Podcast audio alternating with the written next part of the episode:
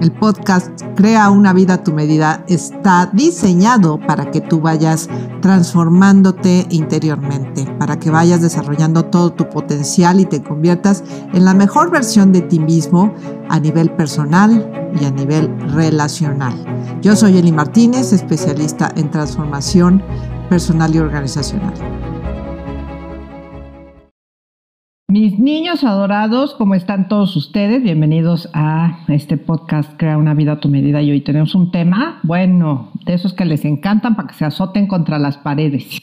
Vamos a hablar de cuáles son los síntomas de la dependencia emocional. Cómo realmente reconocer si yo tengo un problema de dependencia que necesito atender ya, para ayer. Bueno, primero les quiero decir una frase de Robin Norwood que escribió el libro Mujeres que aman demasiado, que me encanta esta mujer como escribe. Y dice, cuando estar enamorada significa sufrir, es que estamos amando demasiado.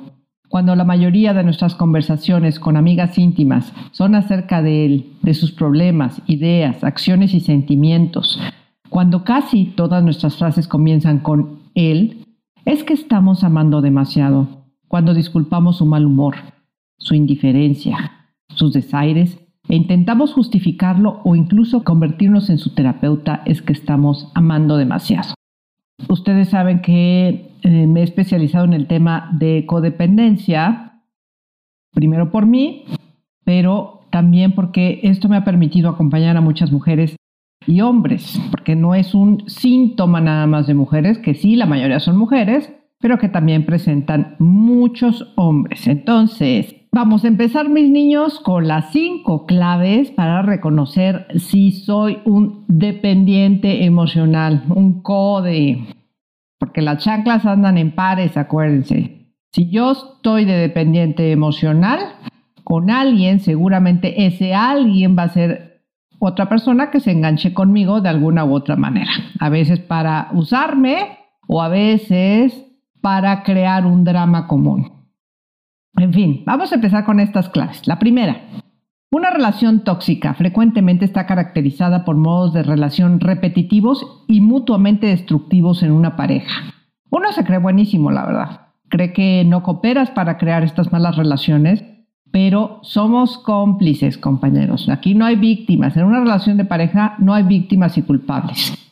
Eh, hay personas que se enganchan para crear estos estados destructivos que están cargados de expectativas del uno hacia el otro y de exigencias del uno hacia el otro.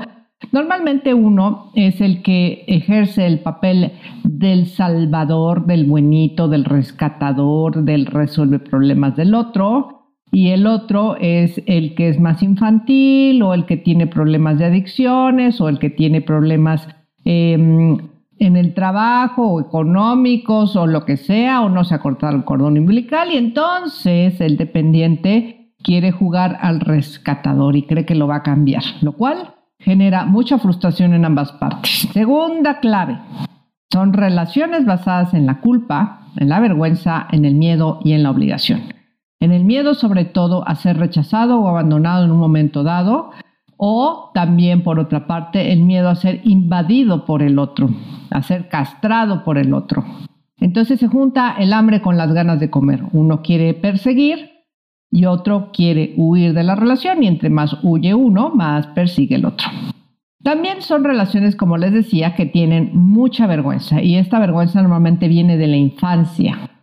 Oye, no vais a decir que tu papá toma, qué vergüenza, ¿eh? Oye, no vais a decir que eh, tu papá me golpea porque ¿qué van a pensar los demás?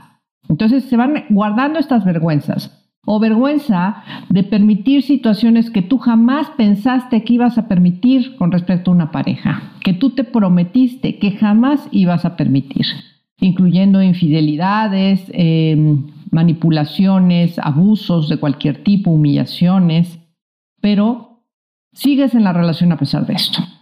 Evidentemente esto te va a generar también mucha culpa, y mucho miedo de salirte de la relación por lo que ya te decía. Y te sientes obligado a rescatar al otro pensando que el otro no puede hacerlo por sí mismo. Tercera clave. Los patrones de toxicidad suelen involucrar celos, agresividad, dominancia, manipulación, desesperación, egoísmo o rechazo. Y esto es sumamente doloroso. Son relaciones de verdad sumamente conflictivas, llenas de mucho dolor. No necesito explicarles a qué se refiere este tema porque creo que queda muy claro en sí mismo. La cuarta clave es eh, siempre hay ambivalencia de amor-odio o de periodos de maltrato con episodios inciertos e impredecibles de relativa paz y amor. Es decir, las parejas circulan en circuitos de dopamina y adrenalina, que eso es lo que hace que sean tan adictivas.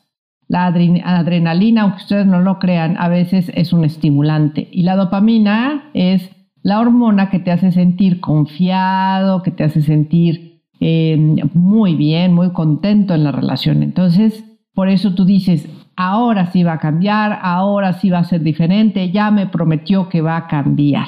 Cosa que evidentemente no sucede y después empieza el zafarrancho otra vez y empiezan con eh, pleitos, reconciliaciones, pleitos, reconciliaciones, lo cual va desgastando mucho a la persona hasta entrar en estrés crónico, que hoy se sabe que el estrés crónico es peor que el estrés normal, agudo. De hecho, vamos a hablar próximamente del estrés crónico. Y por último, eh, entran en un ciclo de violencia muchas veces, donde uno busca al otro, ¿para qué más que la verdad? Eh, y una vez que entran en el ciclo de violencia pueden incluso llegar a la violencia física, lo cual es sumamente peligroso. Entonces aquí la invitación es a que si tú reconoces estas características en ti, es importante que recurras a terapia, a trabajo de grupo y a trabajo espiritual. Ojo, espiritual, no religioso, que no es lo mismo. Si quieres saber más, bueno, pues hay mucha información que está dentro de mis páginas, Eli Martínez ser uno y si quieres ahondar en el tema de la codependencia o dependencia emocional. Y esperamos que te sumas a los otros podcasts que ya están disponibles. Muchísimas gracias y nos vemos próximamente.